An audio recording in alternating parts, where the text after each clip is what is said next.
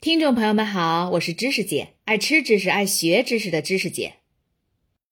今天这一期，我和朋友们一起来了解，在德国已经存在了五百多年的关于啤酒的一个法案——纯净法。酷爱德国啤酒的朋友们可能都听说过。由于这个法案的存在已经超过五百年，所以我们先来简单回顾一下德国的历史。德国的全称是德意志联邦共和国，位于欧洲中部。北邻丹麦，西部与荷比卢低地国家还有法国接壤，南邻瑞士和奥地利，东部与捷克和波兰接壤。德国由十六个联邦州组成，首都在柏林，以德意志人为主体民族。德国人的祖先是古代居住在中欧地区的日耳曼人。公元十世纪中期，日耳曼人建立了神圣罗马帝国，那疆域面积可比现在的德国大多了。它在最鼎盛时期，现在的低地国家就是荷比卢、捷克斯洛伐克、奥地利、波兰西部、意大利中北部，还有瑞士，都属于神圣罗马帝国。到了19世纪初，神圣罗马帝国分崩离析。有一点需要强调的是，神圣罗马帝国在建立初期是一个封建君主制的国家，神圣罗马皇帝拥有实际的权利。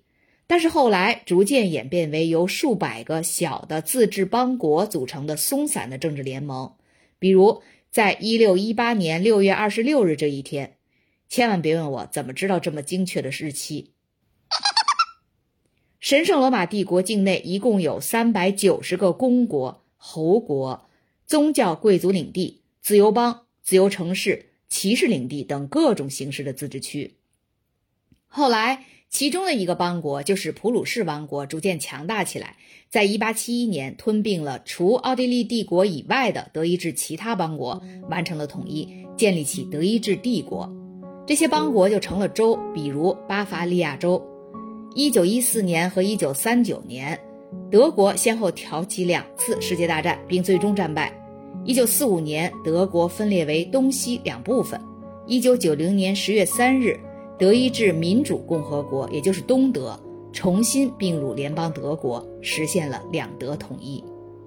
现在，德国是欧洲第一大经济体，也是欧盟的创始会员国之一。我在文案区放了一张德国各州分布示意图，有兴趣的朋友可以看一下，特别是南部的巴伐利亚州。作为巴伐利亚州的首府，慕尼黑拥有德国啤酒文化最重要的两个符号。第一个符号非常高调，那就是每年秋天的慕尼黑啤酒节，吸引着德国和世界各地成千上万的啤酒爱好者。咱们在第八期曾经提到过这个啤酒节，去年因为疫情暂停了一次，不知道今年的九十月份，这个已经延续了两百年的为全世界的啤酒客带来狂欢的啤酒节能不能如期举行？第二个符号则十分沉默。它高高伫立在慕尼黑的谷物市场中央，是一根蓝白相间、带有条纹的柱子，展现着人们唱歌、跳舞、交谈、对话的情景。慕尼黑的谷物市场挺有名的，去慕尼黑的游客基本上都会去谷物市场里转一转，里面充满了丰富多彩的各种食物、新鲜的水果、蔬菜、熟食、奶酪、酒、果汁、鱼类、香肠等等，还有各种鲜花摊儿。光是看看旅游攻略上各地游客在古物市场拍的食材照片，哈喇子都能流一地。本期题图就是这根柱子的照片，能看出来确实非常高。建造这根柱子是为了纪念五百多年前纯净法的诞生。当时的巴伐利亚公爵威廉四世在一五一六年将纯净法推向巴伐利亚公国全境。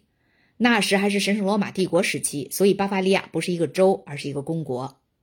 简单来说，纯净法就是要求所有的啤酒只能用四种配料制成：大麦、水、啤酒花和酵母。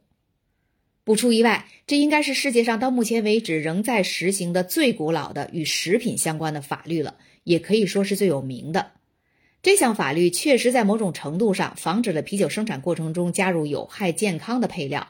而且可以防止面包价格的上涨，因为酿酒只能用大麦，不能用小麦，而欧洲人民的主粮面包的主要成分是小麦粉，因此保护了广大消费者的利益。但是，毕竟历史不会永远停留在五百年前，到了五百年后的今天，这项法律会不会反而阻碍德国酿酒技术的创新，庇护德国啤酒企业远离市场竞争呢？站在我们现代人的角度来看，如此简单而古老的法律，就是写于五百年前的几行字儿，仅仅规定了啤酒的四种原料而已，却至今仍然发挥着影响。难道不是一件值得探究和玩味的事情吗？人们普遍认为，纯净法颁布之初最重要的功能就是对啤酒生产进行规范管制，确保啤酒的卫生安全，保护消费者权益。确实，在纯净法出台前，出现过许多酿酒师使用有毒添加物的案例。在中世纪，酿酒师们将一些植物的叶子、根茎。蘑菇甚至动物制品作为啤酒添加物进行各种实验，而使用何种添加物，并非每次都对外公开。我曾在网上搜到过一篇文章，说中世纪之前还有人会往酿酒原液里放几根死人骨头，据说这样酿出来的酒味道会更浓郁、更香。看完真的不寒而栗。但是后来想到，直到现在，咱们国家还有人用毒蛇、蜈蚣、牛鞭之类的泡酒喝。才觉得还是咱中国人更牛。我们在第四期讲德国的城市汉堡，一场大火因祸得福，成为中世纪最主要的欧洲酿酒城市之一时，曾经说过，啤酒花的普及终于为16世纪的欧洲大陆带来了酿酒的黄金时代。当啤酒花作为一种防腐剂传播开来后不久，加花窖藏啤酒就深深嵌入到巴伐利亚的文化里面了。成为人们日常生活的核心。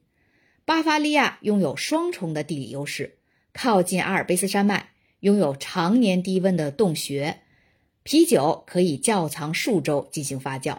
同时，巴伐利亚的气候十分适合大面积种植啤酒花。所以，其实纯净法当初是伴随着啤酒花在巴伐利亚的普及应运而生的法律。在人类历史上，特别是中世纪的欧洲。瘟疫和不明疾病司空见惯，纯净法对消费者而言确实是一项公共卫生举措和保险政策，但这并不是它唯一的作用。纯净法最初还根据啤酒销售时间设定了最高售价，每年四月二十三日至九月二十九日出售的啤酒价格不能高于一分尼，其他时段出售的啤酒则不能高于两分尼。这个分尼是德国以前十分古老的货币单位。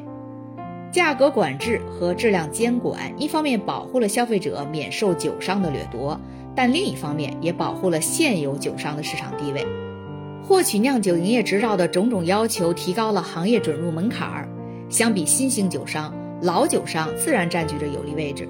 这样一来，纯净法就削弱了人们创新的动力，有利于已有的规模化生产的酒商，而且它还是某种形式的地方贸易保护主义。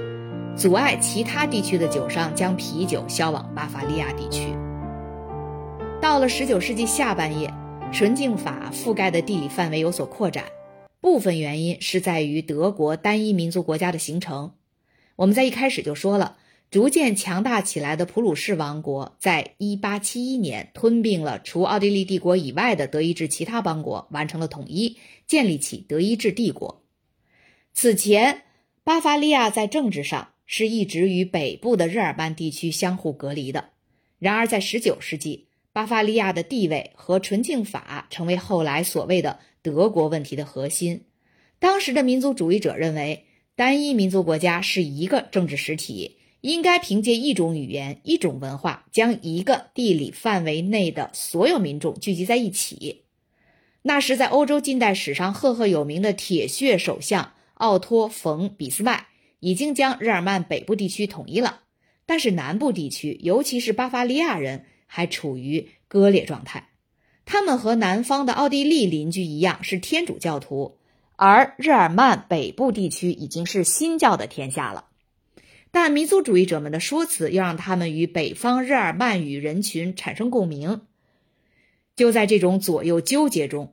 巴伐利亚终于在1871年和日耳曼北部地区共同建立起德意志帝国，但条件是要在德国全境推行纯净法。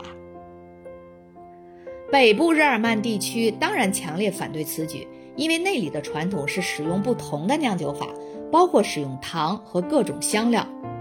达成协议足足花了二十五年。一九零六年，纯净法进行了修订，对上层、下层发酵的啤酒区别对待。对于大麦、啤酒花和水的限制，仅适用于传统的下层发酵的窖藏啤酒，而德国西北地区发源的上层发酵啤酒则允许使用小麦麦芽。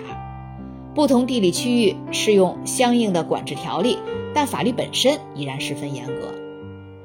然而，德国的政治体制在二十世纪是十分脆弱与动荡的，纯净法也因此只在部分地区推行。一战结束后不久，巴伐利亚再次要求纯净法在全国推行，并以此作为加入魏玛共和国的条件。嗯，这个魏玛共和国的存续时间就是在一战后和二战前，随着希特勒上台就覆灭了，所以我在前面没有提。紧接着就是二战，二战结束后，德国再次陷入分裂，这一次是东西对立。当时的苏联控制了民主德国，也就是东德。引发大量民众自东向西迁徙，在巴伐利亚州境内迁徙过来的民众开始生产一种加了蔗糖的啤酒，他们称其为甜啤酒。当时德国其他地方允许生产这种甜啤酒，但在严格执行纯净法的巴伐利亚州则不允许。巴伐利亚酿酒师协会迅速回应，在州政府和法庭上反对甜啤酒投产。其他州的酿酒师协会则通过联邦政府与巴伐利亚对抗，十几年间小冲突接连不断。最后，德国联邦法院在一九六五年终于解决了甜啤酒的问题。甜啤酒可以在巴伐利亚销售，但它的身份标签不能是一种啤酒，而得是一种营养饮料。然而，只要这个国家的边境问题继续因为地缘政治冲突而变化不定。纯净法引发的冲突就会持续。一九八九年，柏林墙的倒塌使德国再次统一，纯净法也再一次出来搅局。当时，民主德国的一家酒厂生产一种传统的黑啤酒，历史可以追溯到公元一四一零年。这种啤酒采用下层发酵法，添加糖浆使酒呈深色。咱们前面说了，一九零六年纯净法进行了修订。对上层、下层发酵的啤酒区别对待，对于大麦、啤酒花和水的限制仅适用于传统下层发酵的窖藏啤酒。十分不幸，这家啤酒厂恰恰采用的是下层发酵法，于是这种啤酒只能打出“黑色双料饮品”而非啤酒的名号。酒厂当然不服，要上诉啊，于是陷入长达数年的法律争端。二零零五年。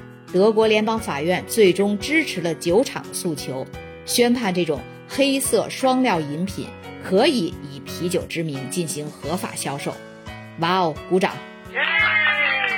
但是朋友们千万别误会，这次是纯净法妥协让步了。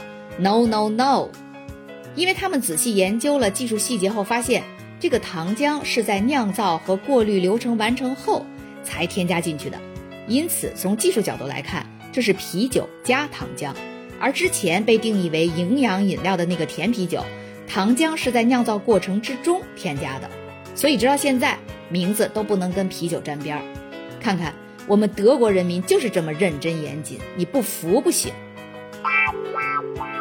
其实上面说到的这些案例，还都只是由于纯净法的存在，为德国的啤酒发展带来的一些小摩擦、小冲突。下一期。我们会跟大家聊聊因为纯净法引发的终极之战，大 boss 还在后面呢。